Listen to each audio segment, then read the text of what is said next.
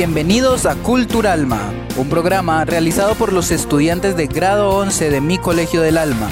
Trataremos temas que como jóvenes nos interesan, tales como deporte, música y actualidad. Para nuestro primer programa hablaremos de un tema de interés actual como lo es el paro nacional. Escucharemos los diferentes puntos de vista al entrevistar a estudiantes, cuerpo policial, educadores y funcionarios públicos. No te pierdas el estreno del programa que nos invita al diálogo y la reflexión.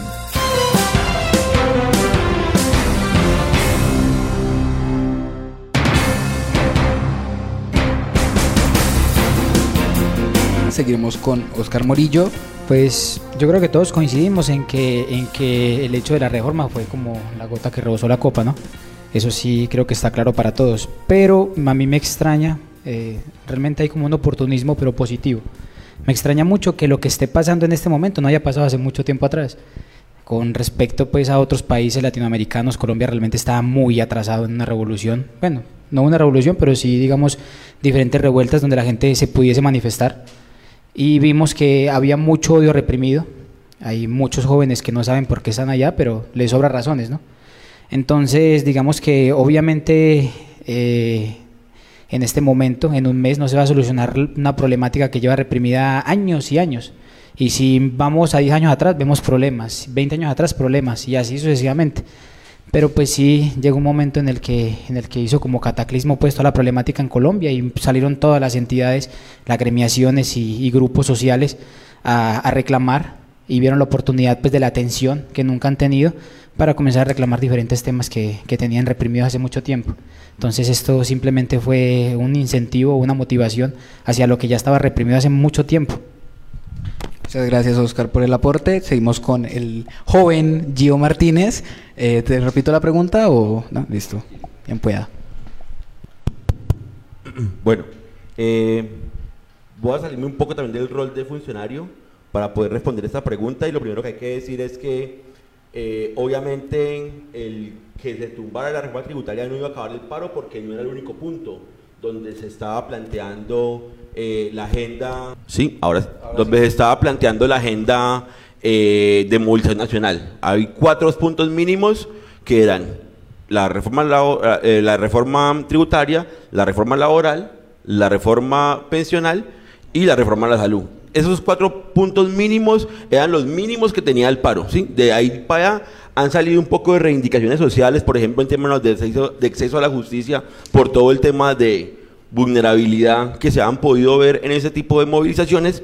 Y voy a complementar un poco lo que decía Oscar, eh, también una disyuntiva con lo que él plantea, y ahí tengo otro rol, y es que pues, hoy soy funcionario público, pero históricamente he hecho trabajo juvenil, digamos que lo que llaman líder social, hago parte de una organización juvenil a nivel nacional, y hace muchos años Colombia viene planteando un paro nacional que se ha venido retrasando poco a poco.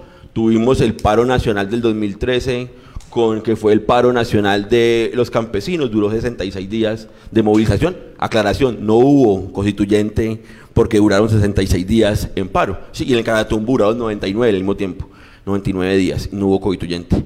Eh, este paro estaba preparado y venía preparado desde el año anterior, desde el 2019, que es el famoso 21N por el, contra el paquetazo de Duque. Pero la pandemia apaciguó la movilización, no permitió que, que, pudiera. Pero ahorita el tema de la reforma, yo creo que algo que pasó y es que el ministro Carrasquilla con el tema de los huevos incentivó mucho más a que la movilización saliera, pero digamos que este paro eh, histórico en Colombia, histórico en Cartago, sobre todo, eh, es un acumulado político de muchos años que vienen pasando. Muchísimas gracias, Gio, por el aporte. Vintavara, ¿te repito la pregunta o así está bien? está clara. listo. A consideración aquí tenemos que hablar de memoria. Y no solo la memoria que tenemos acumulada de los malos mandatos, de los malos dirigentes, de no saber manejar los recursos, de que siempre en unos pocos y unas familias son los que tienen el poder y el control sobre el futuro y los sueños de los colombianos. Aquí tenemos que hablar de una memoria antigua, ancestral, de flagelos, de violaciones, de carencias, porque esta clase de dirigente siempre nos quieren ver y nos han hecho creer de que en Colombia no hay dinero, pero entonces no hay dinero es para ustedes, para el pueblo. Mientras los dirigentes se siguen enriqueciendo y enriqueciendo, a ellos la memoria que estoy seguro que los abuelos y los tatarabuelos de Uribe, de Duque, de los Santos, de los Santo Domingo, fueron campesinos, criados en montaña, aquellos que cultivaban la papa, la cebolla, el tomate. Estoy hablando del estirpe de esta clase mestiza, ¿sí? Ellos se les ha borrado, parece ser, la memoria de lo que somos, de lo que verdaderamente representa el ser colombiano, latinoamericano con nuestras clases amerindias. Entonces en este momento vemos una revolución, yo considero que más, más que social, por todos los, los falsos positivos, hablemos de todo, no solamente de estos fallecidos en esta guerra, sino esos falsos positivos de autosabotaje, de usted saber de dónde viene, pero embolatar el camino para el resto de la comunidad. Y por ahí derecho, tú como dirigente, te autosaboteas y te crees una realidad que te la quieres imprimir a todos los que buenamente están confiando en ti, ellos que dieron el voto por ti, por darte una posición política para que realmente tú los representaras en un gobierno donde esos votos representaban un verdadero cambio social, espiritual, humano, una condición humana.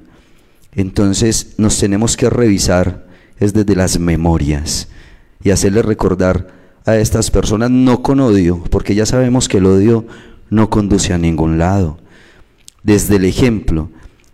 Y a consideración, he estado en las marchas, he estado militando en ellas desde manera pacífica, cultural, con mis amigos, mis amigas, eh, pero sí he visto que desde el ejemplo debe ser la protesta más pedagógica, enseñarles desde el ejemplo. Entonces, desde el volante de mano para hacerle entender a toda la comunidad desde la ley, desde la constitución, ¿por qué estamos protestando? ¿Por qué estamos exigiendo? Los jóvenes, las chicas que están en primera línea, les ha faltado en algunos momentos, desde mi óptica, más organización, definitivamente. Entonces darle a los diferentes grupos que están dentro de esta primera línea, segunda línea y las otras personas que acudimos a protestar, hay que darle simplemente a cada grupo dentro de esa organización un rol para poder que todo sea muy bien organizado, que cuando vengan las personas de la policía, del SMAT, de derechos humanos, realmente hayan propuestas argumentativas del por qué estamos aquí, para qué estamos aquí y hasta cuándo vamos a estar aquí. Esa es como mi apreciación frente a lo que sucede.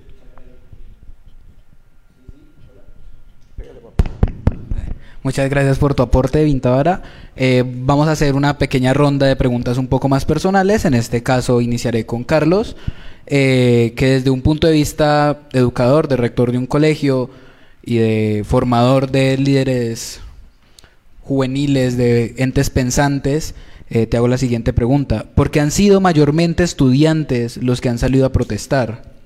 Bueno, yo creo que ellos se enamoraron del país, los estudiantes se tienen una capacidad de movilización muy grande, los estudiantes tienen una capacidad de comunicarse muy grande, de organizarse muy grande, y porque además ellos entendieron que podían hacerle un aporte grande a la sociedad, entendieron que una manera de ser escuchados, una manera de mostrar su liderazgo era la protesta social.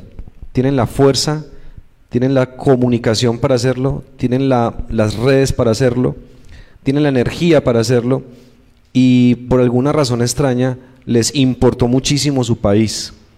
Se dieron cuenta que su país es hermoso, se empezaron a, pintar la bandera, a tatuarse en el mapa de Colombia en la piel y eso, digamos que los motivó muchísimo. Nuestra generación ha sido miedosa. Nuestros papás, eh, si uno de pronto hacía algo malo, de una lo frenaban a uno en seco y uno no podía como hacer eso. Esta generación es una generación más combativa y demostraron definitivamente que no son de cristal, que al contrario son una generación bastante fuerte, bastante recia.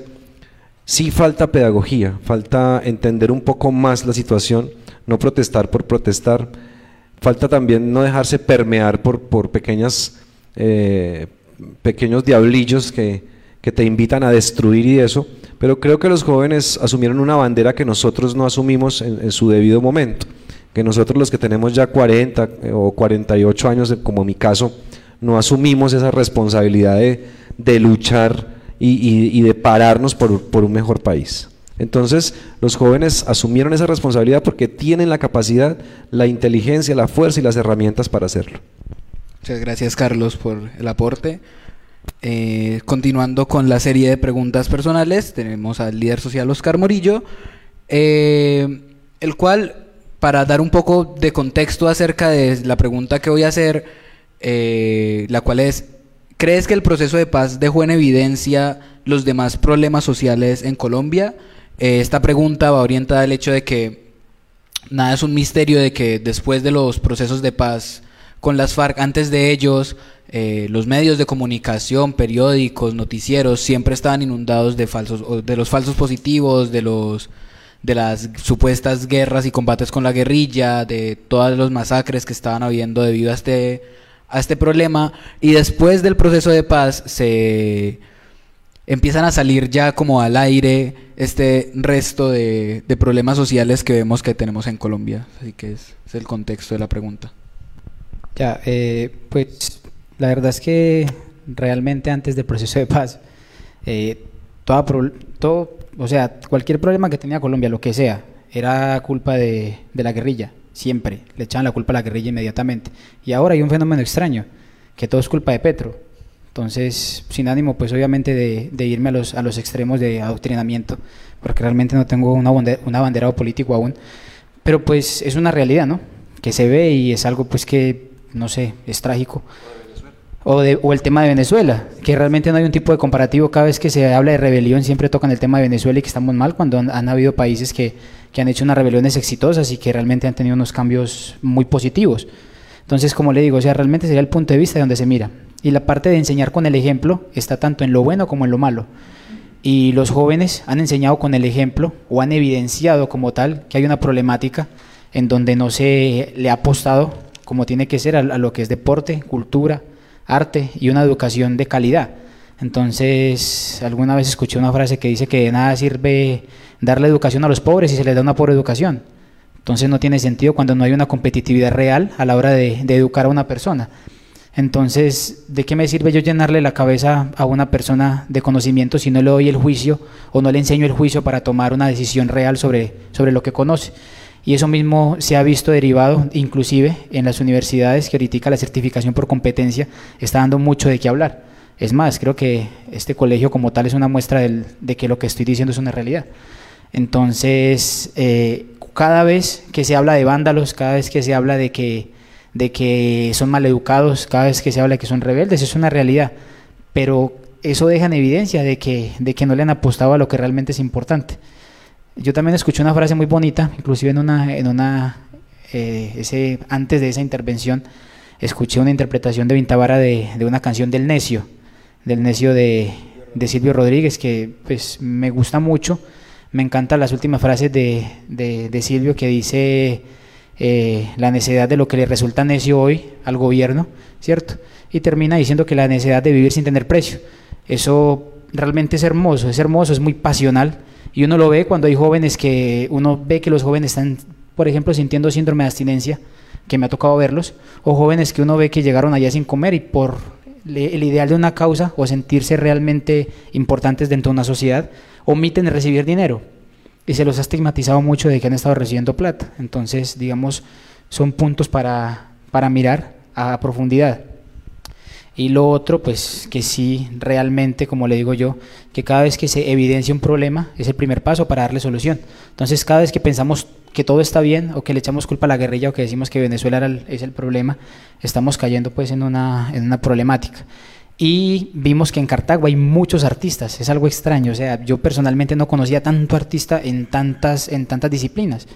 Y también dijeron una frase muy bacana que era eh, hacer arte o hacer cultura en un lugar donde no apoyan la cultura, es un acto de resistencia. Entonces aquí hay gente que viene resistiendo prácticamente desde que nació.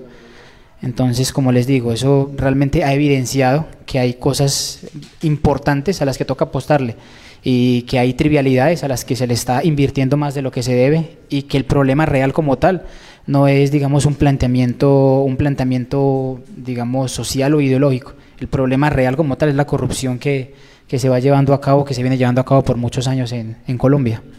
Y no siempre hay que buscar la salida más fácil para echarle los problemas a cualquier realmente es, un cambio paulatino. O sea, yo no puedo decir que el, que el presidente que va a suceder a Duque eh, va a tener la solución en cuatro años. Pues, es ilógico, ¿no? Es un cambio paulatino. Los cambios culturales se dan por cambios generacionales. Entonces estaríamos hablando de un proceso de 10, 15 años. Vean, por ejemplo, hubo una represión de tantos años que apenas vino a explotar. Entonces es una muestra evidente de que los cambios son generacionales.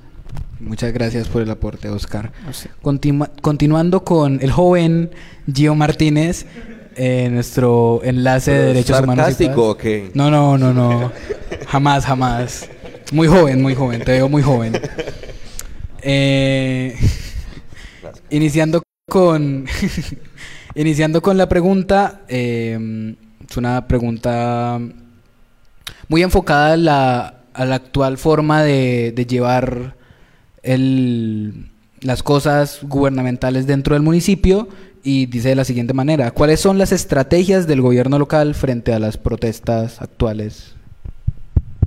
Bueno, lo primero es que si algo nos enseñó el proceso de paz es que hay que negociar, ¿sí? Y eso eh, yo creo que es imperante para la alcaldía del señor Víctor Álvarez donde desde el primer momento lo que se buscó fue un diálogo social con, las, con los diferentes espacios, con los jóvenes que están en el Puente Bolívar, con los camioneros que estaban en la Villegas y con el comité de paro que lo conforman los diferentes sindicatos, organizaciones sociales del municipio. Y digo esto porque lo quiero enlazar un poco con la, la, respuesta que le tocó a Oscar, porque es que... Eh, el proceso de paz es un acumulado también de unas luchas históricas que veníamos viviendo, que se logró o que llegamos ahí a partir de una serie también de movimientos sociales, eh, la MAN en el 2012, eh, el paro agrario en el 2013, el otra vez nuevamente el paro estudiantil en el 2018, hoy tenemos un paro nacional. Y si miramos más atrás, pues seguramente nos vamos a encontrar también con otras luchas sociales que han venido dando la historia. Y lo que nos ha demostrado lo primero es que ningún gobierno nacional ha querido negociar. ¿sí? No se negoció eh, en la mano en el 2012, no se negoció, eh, bueno, o sí se negociaba, pero en últimas eh, todo volvía a explotar o o a brotar de la tierra nuevamente las movilizaciones a nivel nacional, porque definitivamente nunca ha existido un gobierno nacional que escuche realmente la voluntad del pueblo. Eh, hoy mm, pasa igual, por ejemplo. Eh, las acciones que hemos venido haciendo, Oscar es, eh, puede dar fe de ellas, yo creo. hemos estado reunidos en diferentes espacios con las organizaciones, hemos estado reunidos en diferentes espacios con los jóvenes, eh, hemos asistido a las marchas, eh, hemos estado al frente también de la problemática con el fin de poder eh, recoger también los insumos primero, porque no entendemos algo. Y es que a pesar de que esto se da en el, en el marco de un paro nacional, entendemos también que hay dificultades en el municipio y que también hay dificultades históricas y que hay dificultades que nos están desbordando hace rato y que muy seguramente tanto los jóvenes como los camioneros como organizaciones sociales y juveniles del municipio pues también tienen unos puntos que colocarle a ese eh, pliego de peticiones que no va a sonar a nivel nacional, ¿sí? sino también buscándole y entregándole victorias al, al movimiento social en Cartago. ¿Con el fin de qué? De, mirar en qué podemos ayudar. Nuestros pelados aquí en Cartago, eh, ayer nos reunimos, empezamos a reunirnos con ellos, con el defensor del pueblo.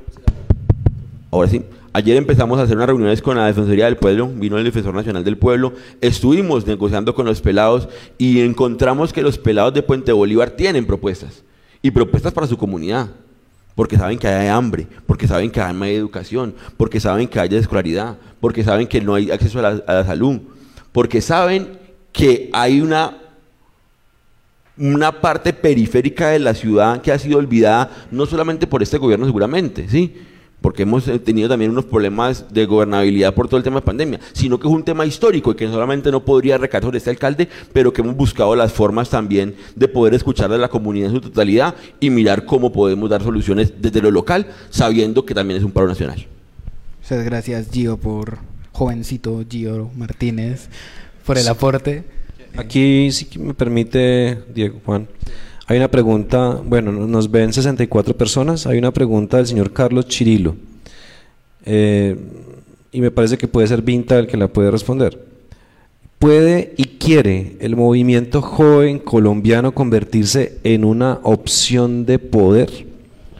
¿Serán o serán utilizados por los actores polarizados tradicionales del escenario político electoral? Esa es una pregunta que, hace el, eh, el señor Carlos Chirilo y es si los jóvenes están interesados también en, bueno, tener esa voz, y, pero además de esa voz, tener ese voto. ¿Qué opina Vinta?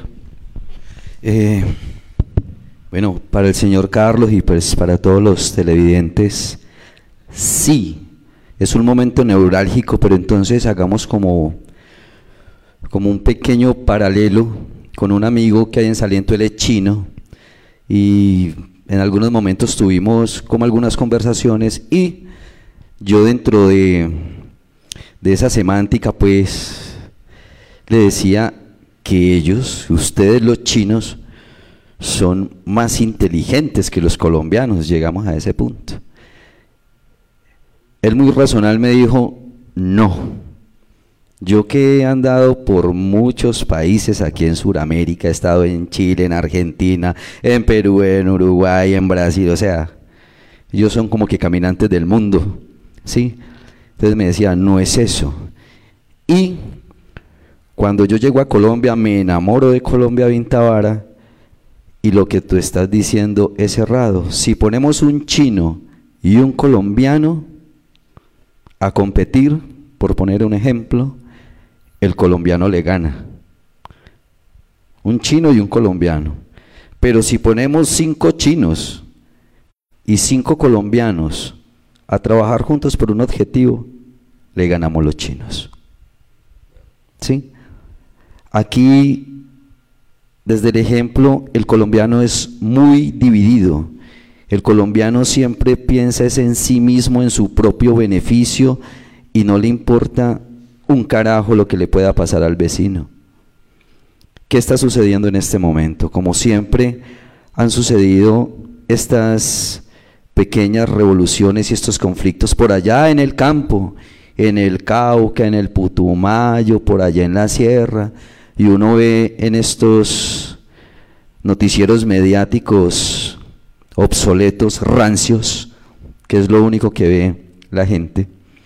Entonces, como eso pasa por allá, entonces que se maten esos indios, pues aquí no nos está tocando en la ciudad, no pasa nada. Y entonces eso al otro día ya pasó la masacre de las 15 personas y después por allá a los dos meses asesinan a otros cinco. Pero como no sucede aquí al lado de nosotros, ni en la esquina, ni a dos cuadras, ¿qué está sucediendo en este momento?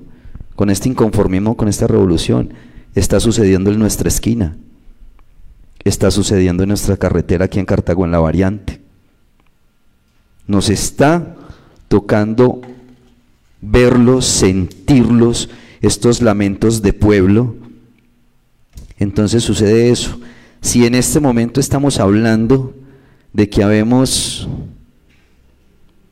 20 millones de colombianos inconformes, la mayoría de ellos jóvenes, Estamos en el momento perfecto de que si ellos lo entienden y son capaces de trabajar colectivamente, estamos en el momento perfecto de hacer como ejemplo en toda Latinoamérica un movimiento político demoledor, el cual sería capaz de barrer a toda esta dirigencia política y amañada, pero es si lo entendemos.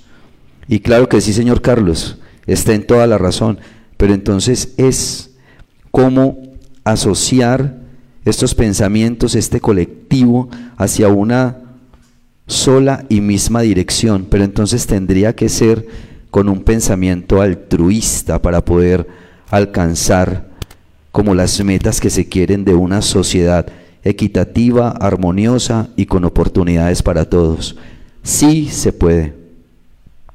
Muchas gracias. Uy, sí, sí, está. Muchas gracias, Vinta, por el aporte. La verdad es que eh, la unión termina siendo grandes maravillas. Yo quiero hacer un aporte ahí y es que precisamente eso caracteriza a esta, este movimiento. Aquí se unieron eh, las señoras a, a, salir, los ancianos, se unieron los jóvenes. Hubo un liderazgo de los jóvenes y los demás dijeron, bueno, si los jóvenes arrancaron, ¿yo por qué no arranco? Y a todos nos ha tocado poner nuestro granito de arena. También algo muy bello fue que los jóvenes marcaron la pauta y marcaron el camino y sí hay ese liderazgo para seguirlos y para creer en ellos y además se empezaron a construir estructuras cognitivas en donde se explicaba lo que estaba pasando y en donde la gente empezó a preguntarse qué es lo que estaba pasando con el país en donde vivimos. Y entonces los jóvenes como que marcaron ese, ese sendero y es muy importante seguir apoyando y seguir escuchándonos y trabajar en equipo. la analogía que hace Vintavara es perfecta. Si nosotros logramos marcarnos unos objetivos comunes, muy seguramente el país seguirá siendo ese país poderoso, biodiverso, culturalmente rico, que nos permita vivir bien, que nos permita ver niños felices, que nos permita ver jóvenes con posibilidades, que nos permita ver adultos seguros de que van a pasar su ancianidad bien en un país bonito y no estar pensando todo el tiempo me voy a ir del país, este país es imposible. Yo creo que es momento y es tiempo de construir juntos. Un país muy hermoso, desaprovechado lastimosamente. Eh, prosiguiendo con las prosiguiendo con las preguntas generales, vamos a ya que llevas en este momento la palabra, eh, ¿qué opinas, Carlos, del paro de camioneros? Eh, conozco bien el paro de camioneros, estoy muy cerca porque lo tengo ahí en la esquina tengo muchos amigos camioneros. Soñé siempre con ser camionero. Eso es uno de mis sueños frustrados.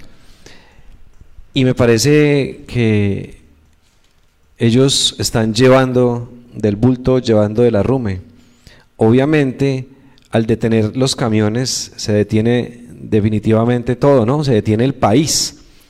Y ese, y ese aporte que hicieron los camioneros me parece que es un aporte muy importante.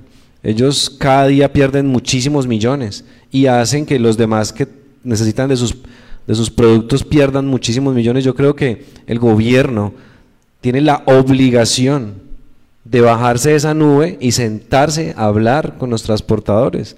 Además, porque me parece que son los, los unos de los colombianos más berracos. Uno ver un transportador de esos con su camión lleno de plátanos metido por una trocha al lado de un abismo con la cantidad de dificultades que eso tiene, pero además pagando un carro con un 38 o 40% de IVA porque es importado, pagando unos impuestos altísimos, un combustible altísimo, unos peajes locamente altísimos. Entonces son personas que mueven el país y que llevan todo el tiempo como de la rume, ¿no?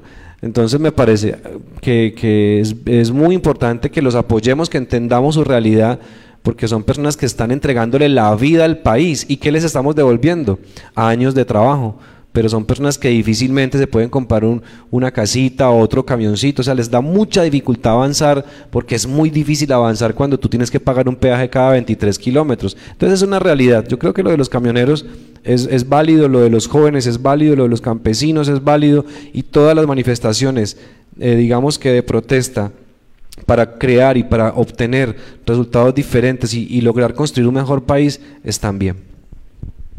Muchas gracias Carlos por el aporte. Seguimos con, con Oscar Morillo. Pues, o sea, yo siento que, que el paro de los camioneros como tal es, ¿cómo les explico? Es como el, el neutro, el neutro de, de, de todo, de todos los, o sea, de todos los ejemplos habidos y por haber.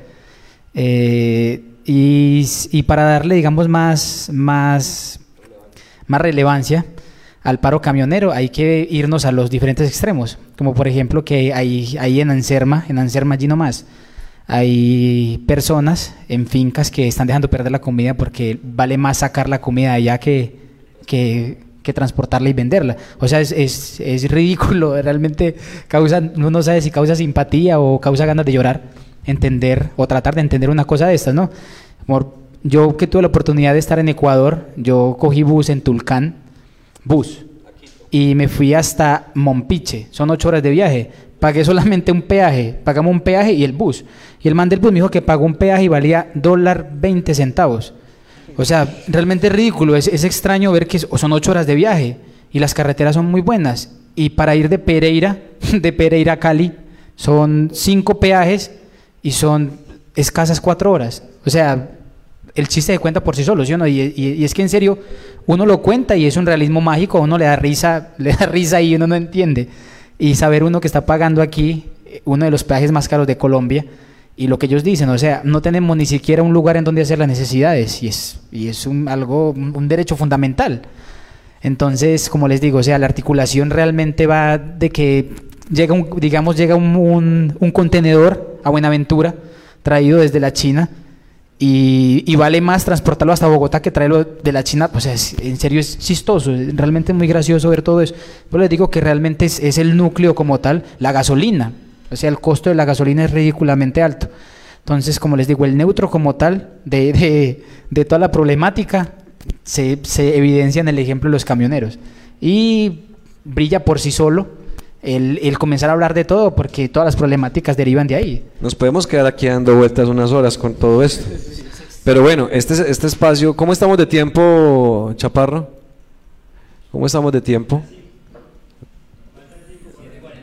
7.45, caranchas. Bueno, vamos a tratar entonces eh, de... Nosotros queremos, a, a, queremos abrir este tipo de espacios sobre todo porque nos parece fundamental que además de todo lo que está pasando, hayan espacios de diálogo, eh, círculos de poder, círculos de palabra, y, me parece fundamental que los hagamos. Entonces, vamos a tratar como de, de, darle una conclusión a este, a este conversatorio para que pasemos a hacer una sincronización de todos nuestros espíritus, de las personas que están aquí. Esto es algo que queremos invitarlos a, compartir con nosotros ahora en unos minutos y para que mandemos esa energía a unos sitios neurálgicos del planeta y de Colombia en donde creemos nosotros está esa esencia ancestral y luego tocaremos esos temas, sería muy interesante tocarlos. Y quiero aprovechar como rector del Colegio del Alma para agradecerle muchísimo a ustedes eh, por, su, por su tiempo, por, por venir al colegio a las personas que hacen parte de todos estos procesos del Colegio del Alma, el profesor Sebastián, que organizó este conversatorio con los estudiantes de grado 11, es parte de su propuesta en el área de diseño audiovisual, de producción audiovisual, y es esto pues el resultado, y hoy tocamos un tema tan neurálgico. Yo quisiera entonces que vamos dándole, eh, eh, digamos que un poco de, de, yo sé que salidas es muy difícil, el que tenga aquí la, la, la salida pues ojalá nos preste la llave para que por ahí todos nos tiremos, pero entonces vamos ahí como, como haciendo ese aporte de hacia dónde vamos a enfocar este, esta protesta y este, y este momento histórico. Entonces, como ya vamos cerrando, aunque sé que tenías ganas de responder el, la pregunta del paro de camioneros, si quieres la respondes. Facebook no cobra ya, por eso, no pasa nada. si quieres la respondes y ya después cerramos con una pregunta general.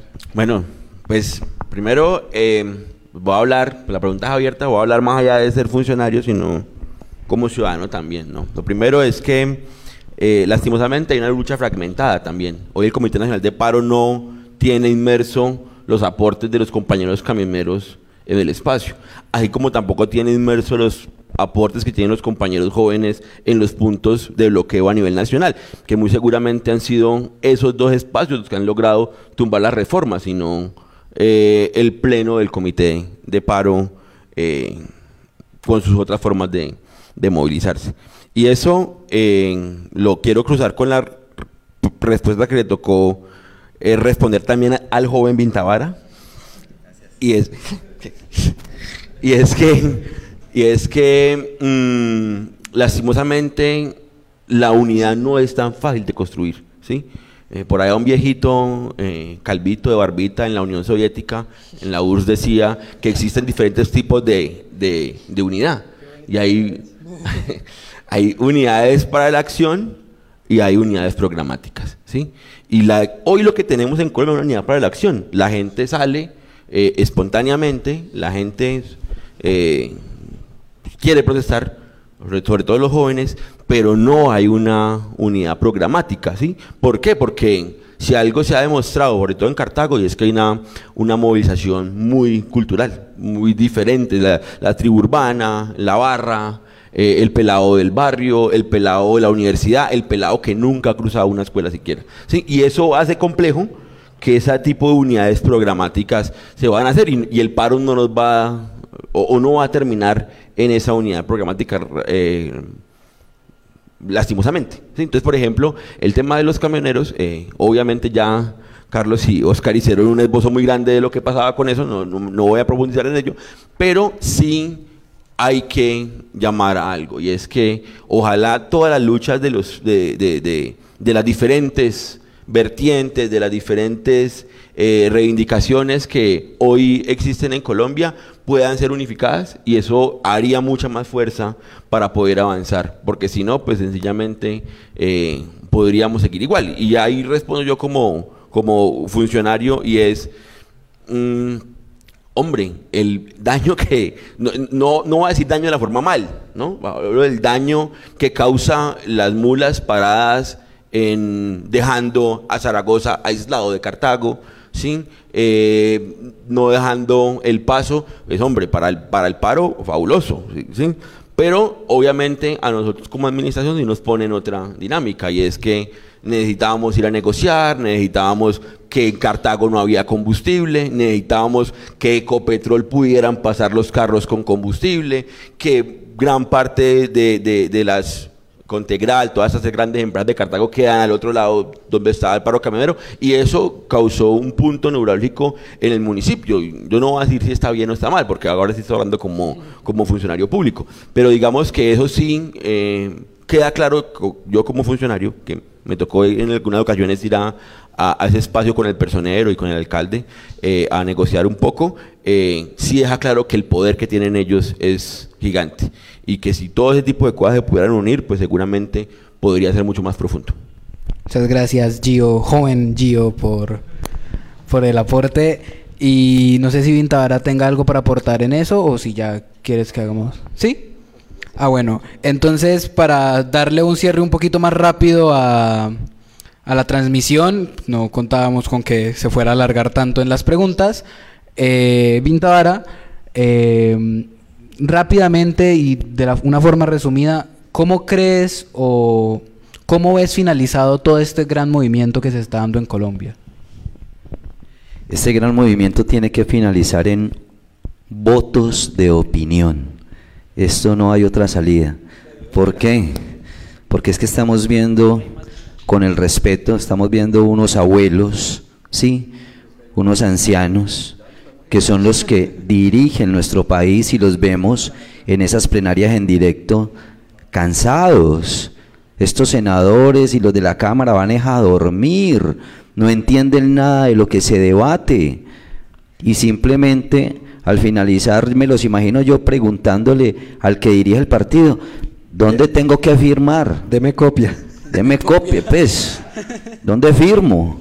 Pero son personas ya con unas mentalidades cansadas. Son unos pensamientos barrocos por allá que nos quieren hacer seguir viviendo. Esta revolución lo que está indicando es que necesitamos pasar la posta, necesitamos renovar la sangre, necesitamos de que estas personas se vayan no sé, para una casa de reposo, para que se vayan a vivir tranquilos ya.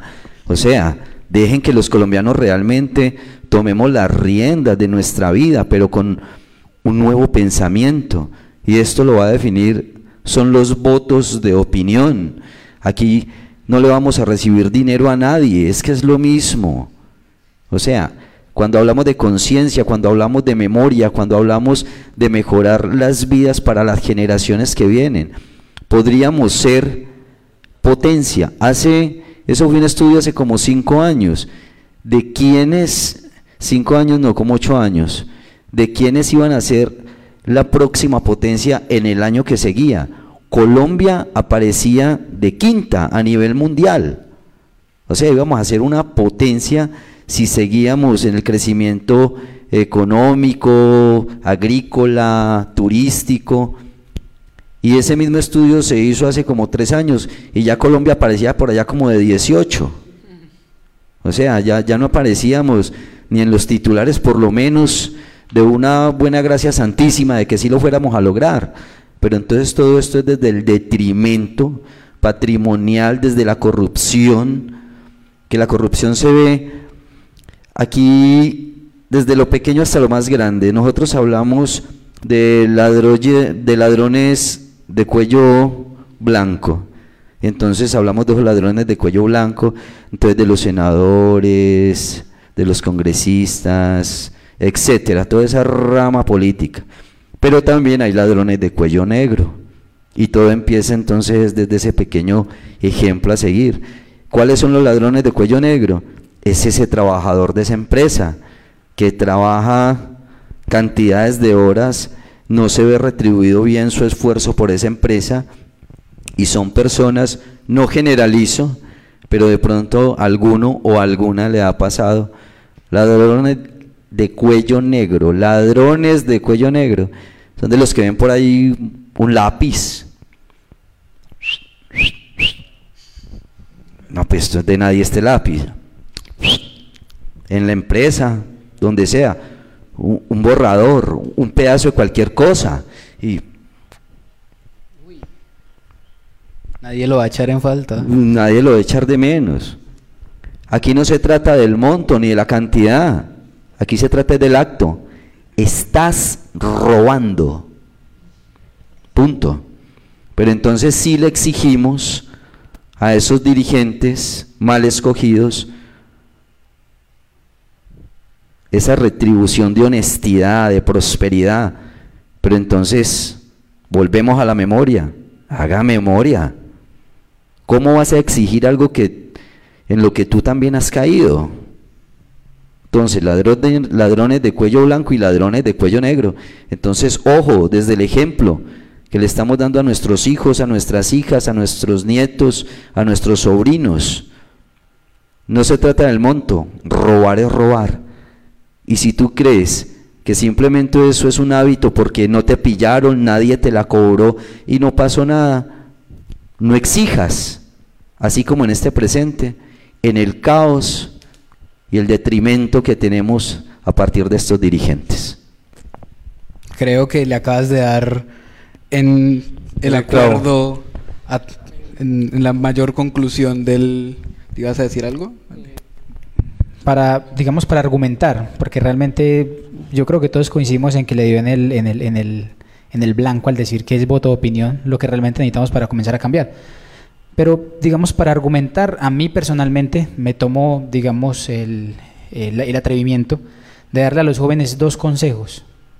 Lo primero es que dejen de creer en, en, partidos políticos y en ideologías plenas Todas las ideologías, todas, todas, a diferencia de lo que la gente piensa, a mi criterio, todas las ideologías son ideales, todas funcionan, todas. El comunismo en su tiempo eh, fue necesario, igual que, igual que el capitalismo en su tiempo, y ahora el socialismo es necesario, o sea, digamos, el planteamiento como tal de cada ideología tiene su insumo para lograrlo. Y el insumo para lograr una ideología política es el material humano. Y estamos fallando como tales en el material humano. Entonces tenemos, digamos, desde, desde hablando de personas colombianas, eh, desde Beyman, que era guerrillero M19, hablando de, del criterio de justicia social. Y después tenemos a Gómez Hurtado, súper conservador, hablando de, del derecho a lo fundamental. Y si combinamos las dos cosas, pues realmente no difieren en mucho. Y vamos al mismo planteamiento, ¿no? De lo que es justicia como tal. Y no se puede lograr hasta que dejen de haber ladrones de cuello blanco y ladrones de cuello negro, que si más papaya me la como, y de ahí para arriba, etcétera, ¿no? Estamos llenos pues de, de vivos bobos. Entonces, hasta, hasta no poder concretar eso, pues va a ser prácticamente imposible. Y saber que cualquier ideología es mejor construir desde ya. Comenzar a construir una ideología que es el, progreso y la evolución. Simplemente basarnos en ese hecho. Y comenzar, digamos, a votar con conciencia con, y a creer, digamos, mucho más en la política. Y el segundo consejo que les doy es que dejemos de creer o dejemos de adoptarnos o excusarnos en el anonimato. ¿Por qué les digo esto? Eh, en los tiempos de, de, lucha, como se dice, habían mil, dos mil personas en el en vivo y todos eh, suba para el peaje, quemen el peaje. Y, usted veía y ninguna de las personas que decía quemen el peaje estaba ahí. Entonces es muy fácil usted, usted hablar detrás del escudo y criticar como tal eh, a la administración pública o criticar pues al, al alcalde que tenemos o a los funcionarios que tenemos. Y no lo digo pues como tal de enaltecer la labor de ellos y de y de criticar a los que a los que critican, valga la redundancia, sino con el fin de que si yo personalmente tengo algo en contra de la política, porque todos la tenemos, entonces es bueno que yo me convierta en ese funcionario o yo me convierta en ese político que, que quiero que, futuramente haya, ¿no? Entonces todos compartimos cosas de que, ay no, seamos la pareja ideal o seamos la pareja que... Entonces, o sea, son temas triviales. Es mejor dejar de comenzar a pensar en temas triviales y comenzar a preocuparnos en problemáticas de país. Entonces, dejar de creer en, en la dignidad del anonimato porque realmente hace daño. Cuando incendiamos tras cámaras o cuando incendiamos detrás del celular es muy fácil hablar, es muy fácil criticar, pero si realmente tenemos el coraje de dar la cara, de asumir una responsabilidad social, y como les digo, ser el funcionario o ser el político que queremos ser o que queremos que, que, en un futuro sean, yo creo que realmente tanto la política como la burocracia va a comenzar a cambiar para bien. Y los jóvenes están en todo el, en toda, digamos, en toda la energía y ya, y, y ya lo demostraron además, ¿no? Y en todo el criterio de comenzar a desarrollarlo. Entonces, son las únicas dos cosas por, por argumentar, pero el punto clave es voto opinión. Ser cizañero es más fácil que, que ir a dar la cara eh, bueno, entonces con esto cerramos esta pequeña parte del, del, programa. Ya toca la sincronización espiritual con Vinta Vara como protagonista, así que si por favor podemos todos ponernos de pie. Yo, yo quería decir. Ah, dale, dale, bien pueda. Joven esa, Gio. Esa última eh, pregunta. La, lo, lo, último es que. Yo también eh, quiero decir algo. Ah, bueno, pero nos alargamos, gente. Pues yo, yo quiero hablar como administración también de ese momento histórico. O sea, sí, claro. No eh, creo que, primero, y es que solo el amor construye. ¿sí? Y, y, y debajo de eso es que eh, yo, yo, yo, yo, como funcionario, he estado allá quemado como estoy, con una pierna ya dañada, eh, todo el día intentando también con los muchachos, porque creo que solo el amor construye. Y lo segundo es que en estos momentos de revolución no hay nada más revolucionario que el amor. ¿sí? Y que bajo eso eh, yo creo que dialogando, buscando todas las alternativas, eh, creo en la voluntad de mi jefe, hablo con él constantemente, hemos buscado las formas cuando sabemos que que, que, no hay nada que hacer, como el caso de hoy, ayer todo el día negociando, negociando, negociando, hoy teníamos esa negociación con el alcalde presente a las 11 de la mañana y eh, el presidente de la República manda abrir el paso eh, al, como fuera y eso nos retrasa a nosotros, pero yo creo que seguiremos insistiendo en por lo menos más allá no del futuro de, de, de, de cómo se va con el tema del voto, eso, sino que yo hablo del, del hoy es que vamos a seguir insistiendo eh, de las mejores formas, vamos a seguir insistiendo de forma pacífica, vamos a seguir insistiendo por la vía del diálogo, vamos a seguir insistiendo creyendo en los jóvenes, sobre todo porque yo creo que,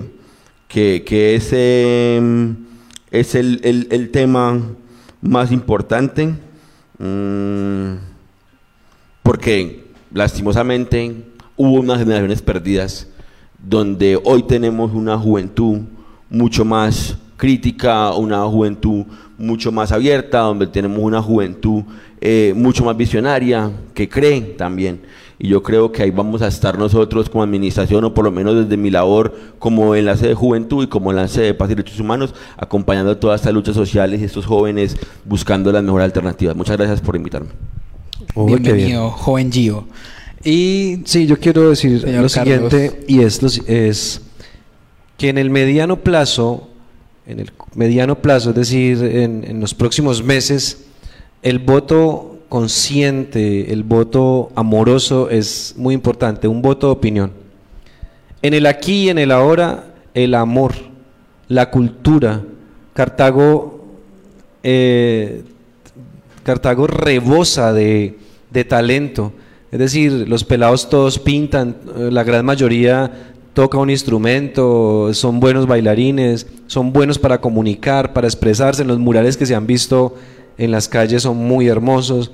Entonces, rescatar esa, esa, esa- esa- ese presente, ese aquí y ahora. Y en, y en los días venideros no dejar de resistir, no dejar de, de- de contravertir, no, no dejar de encontrarnos en un parque como se ha visto tantas veces para, para protestar por algo, para no estar de acuerdo, porque en ese no estar de acuerdo está la construcción. No estoy de acuerdo contigo. ¿Y cómo nos vamos a poner de acuerdo? Entonces ahí viene la palabra, ahí viene el amor, ahí viene la, entender el punto de vista del camionero, del campesino, del, del servidor público, del policía, del bombero. Es decir, cómo nos, no estamos de acuerdo, pero vivimos bajo un mismo cielo y nos arropa la misma bandera. Entonces, eh, yo creo que la, en el corto plazo el voto de opinión es muy importante, en el aquí el ahora la cultura, la construcción y el amor como herramienta. Y en el largo plazo, o sea, en, el, en los 10, 20 años, la educación, la educación. ¿Cómo vamos a exigir y cómo vamos a promover y cómo vamos a generar espacios de diálogo? ¿Cómo vamos a estructurar una Colombia que le permita a los niños, a los jóvenes educarse? Realmente la educación en el largo plazo es la salida para que seamos un país próspero y diferente. Muchas gracias Juan Diego, a Gio, a Oscar, muchas gracias, a Vintadora, muchas gracias. ¿Cómo vamos a hacer eh, la sincronización en sus casas? Entonces, no lo vamos a hacer acá. En sus casas, por favor, los que puedan, los que quieran, eh, van a escuchar, ¿listo? Lo que vamos a transmitirles por aquí, por, el, por la señal del colegio, es una sincronización energética. Vintadora lo va a hacer, es una sincronización energética y se lo vamos a transmitir a ustedes en sus casas. Estos sonidos, Vintadora ya les va a explicar que son sonidos diferentes, son sonidos en, en 432, que es una frecuencia diferente. Entonces, páselo por acá por detrás para que lo saquemos allá. Entonces, los invitamos en su casa a que se pongan cómodos, si se pueden poner los audífonos, genial. Y esta sincronización, cada uno de ustedes recíbala como un regalo, como, como un mensaje de afecto y como un mensaje de amor desde el Colegio del Alma y desde estas personas que estamos aquí aportándole un poquito, un granito de arena a, a, esta Colombia que amamos, a este momento histórico en el cual estamos realmente comprometidos. Mientras organizamos aquí un poco, eh, van a escuchar Nailab. Nailab, una canción que los indígenas amerindios, los indígenas latinoamericanos hacían para llamar los dioses, para llamar las energías, para llamar la fuerza pura del universo. Entonces, mientras escuchamos Nailab y nos preparamos acá, ustedes pueden buscar sus audífonos para que reciban esta energía y esta sincronicidad que necesitamos ahora. Que la música y que el amor y que la educación y que el arte sean la forma de manifestarnos para tener y para encontrar y para sembrar un mejor país.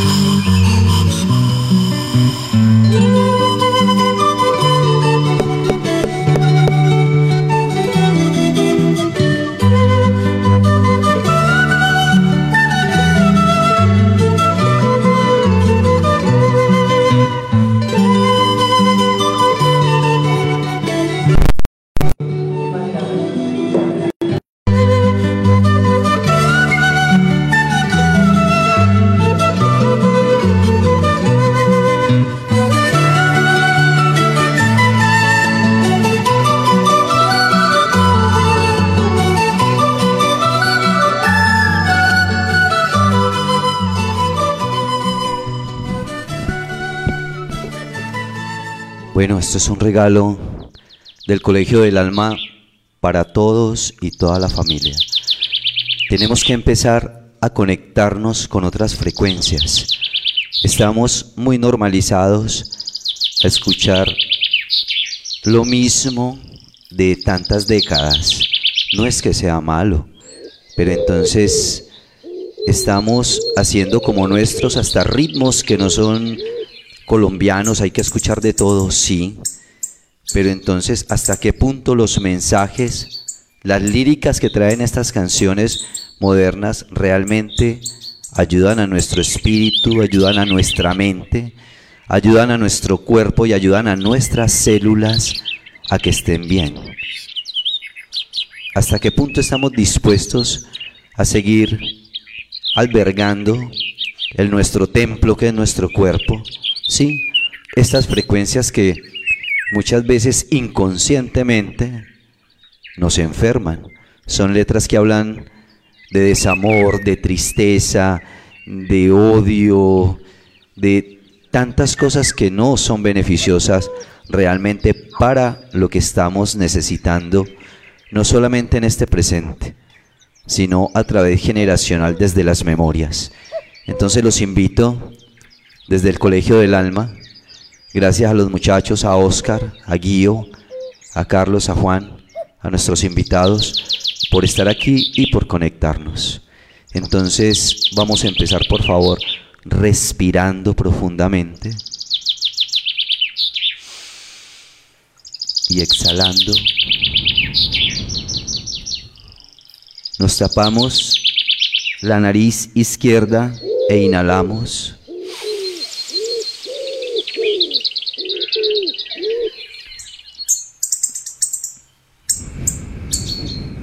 Por la otra exhalamos. Lo más profundo que se pueda y contenemos y liberamos.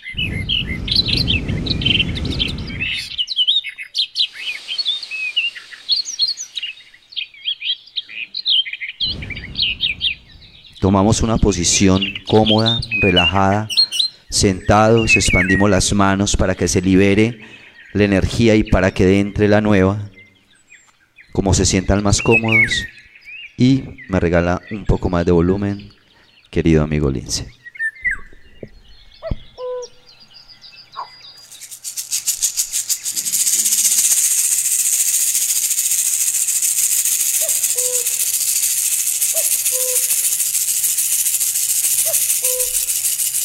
La mejor manera, vamos a llamar a nuestro ángel guardián que siempre nos acompaña, a esos guías desde la ancestralidad, desde la memoria.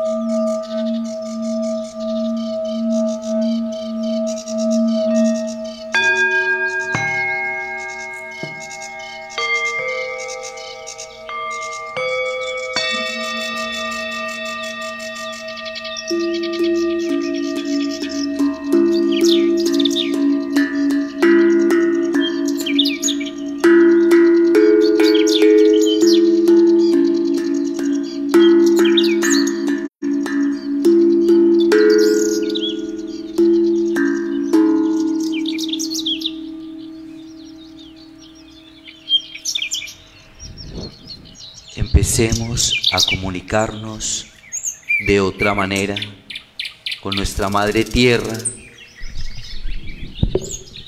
con nuestro microcosmos y nuestro macrocosmos. Recuerden que vamos viajando en una de las mejores naves espaciales del universo, con todos los recursos disponibles para vibrar y ser felices como comunidad y como especie humana. Un gran abrazo desde el Colegio del Alma, siempre aquí con los brazos abiertos para un mejor futuro con toda la familia y con todos los seres. Hasta pronto, gracias.